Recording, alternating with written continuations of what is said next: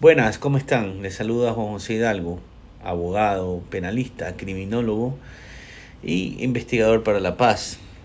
Eh, hoy, como todas las semanas, vamos a hablar un poquito de esta línea de investigación científica que yo he creado que se llama Criminología para la Paz y de este fenómeno que yo llamo anomia de paz, que para mí es el principal causante del mayor problema que tiene Latinoamérica y el Caribe en este momento, la delincuencia. La delincuencia que se nos lleva alrededor de medio millón de personas al año en homicidios. La delincuencia que lesiona a miles de personas con las consecuencias económicas, sociales y psicológicas que eso representa. La violencia que no permite que desarrollemos económicamente y que genera al final del día las, las tres formas más graves de criminalidad que tenemos. La directa, la individual, la organizada y la política, ¿no? Que es la corrupción.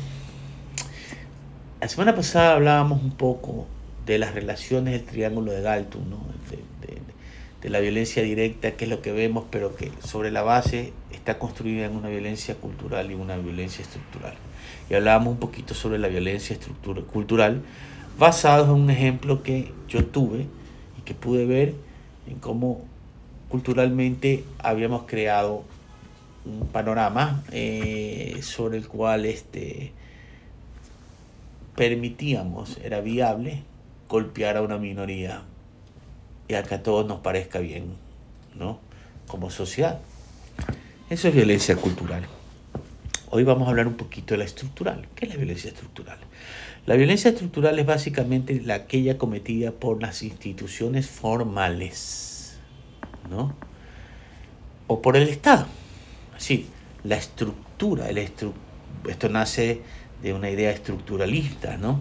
La estructura sobre la cual eh, nosotros eh, vivimos la estructura normativa, la estructura institucional, la estructura, eh, digamos, policial, es la que permite, permeabiliza la capacidad de que se cometa violencia y delito. Un ejemplo de esto pueden ser nuestras cárceles. Perdón que voy a tomar un cafecito. Todo el mundo en Latinoamérica habla de lo horrorosas que son las cárceles, de cómo es posible que los presos ahí hagan lo que quieran, que son universidades del delito. Sí, sin duda alguna. Todo eso que dicen es real.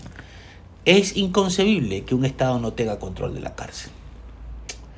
Y sin defender a los presos y sin defender al, al que está detenido, yo les hago una pregunta. ¿Pero con qué cara el Estado les puede exigir a esa gente que cumpla la ley si el propio Estado no cumple la ley. ¿Sí? Y te dirán, bueno, es que los presos no necesitan comer, no tienen que hacer esto, no tienen que tener salud. Bueno, eso es violencia cultural.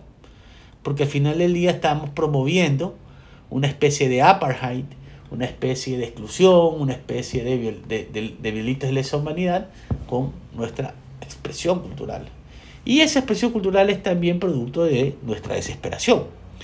Pero lo que yo les digo, ¿cómo nosotros le exigimos al preso que cumpla la ley si el Estado no cumple la ley? Cuando alguien es sentenciado o metido, en la cárcel, pasa a ser tutoriado o pasa a ser dependiente del Estado. Eso significa que el Estado le tiene que dar salud, educación, comida, agua, seguridad, etc. Además, esa es una de las funciones de la pena, rehabilitar, resocializar y recetar. Pero el Estado ecuatoriano permite que haya hacinamiento, permite que haya tortura, permite que haya violencia, no les dan agua, no les dan una pastilla, las mujeres cuando están embarazadas tienen que parir sin asistencia médica.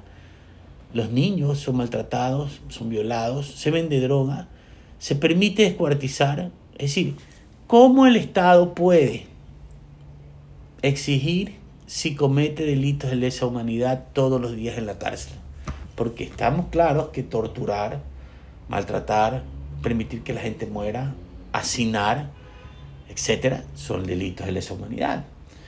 Pero ni las instituciones como la Fiscalía, que debería investigar esto, ni, el, ni la propia policía, hacen algo para que el SNAI, en el caso del Ecuador, haga o cambie las cosas.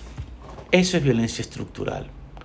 Y obviamente esa violencia estructural, cuando es ejercida sobre un grupo social, se genera en violencia directa.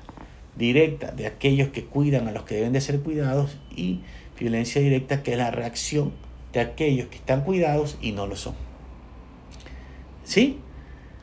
Y entonces, claro, nosotros cuando vemos que hay un problema en la penitenciaría, lo que estamos viendo es simplemente la punta del iceberg, la violencia directa, la explosión social. Pero no vemos la violencia estructural, que apañada en una violencia cultural, permite que todo esto ocurra. Ahora traslademos esto a las calles. Cuando un niño no puede alimentarse bien y no puede desarrollar, por ejemplo, eh, la capacidad de hacer juicios morales. No puede ir a la escuela, no puede desarrollarse para desarrollar ciertas ciencias como las matemáticas. O cuando un padre de familia ve a su hijo morir, tener sed, llorar porque tiene hambre. Eso es violencia estructural, cuando el Estado no, no es que deja de dar, sino cuando el Estado es indolente o es permisible ante ciertas situaciones. Otro ejemplo, si una mujer es violada, maltratada y la fiscalía no hace nada, eso es una violencia estructural. O cuando el policía va a una mujer maltratada y le dice, señora, ¿segura usted quiere denunciar a su marido? Porque él es el que provee la casa. Eso es violencia estructural. ¿Por qué? Porque el policía no quiere ser el parte. O por cuando la mujer llega golpeada, el hombre detenido en delito flagrante y la fiscalía le permite irse a seguir maltratando a su víctima. Eso es violencia estructural. Espero que ya vayamos haciéndonos una idea de los tipos de violencia para entrar a hablar ya a la violencia directa. Recordemos que mientras nosotros no tengamos una idea de justicia y de paz, todo, todos nuestros problemas con relación al delito y al crimen y a la criminalidad y a la violencia seguirán estando permanentes, seguirán estando presentes y seguirá siendo nuestro principal problema como región. Somos el continente más violento del mundo. Aquí muere más gente en algunos países que en todas las guerras juntas. Es hora de cambiar, es hora de hacer las cosas distintas, es hora de pensar.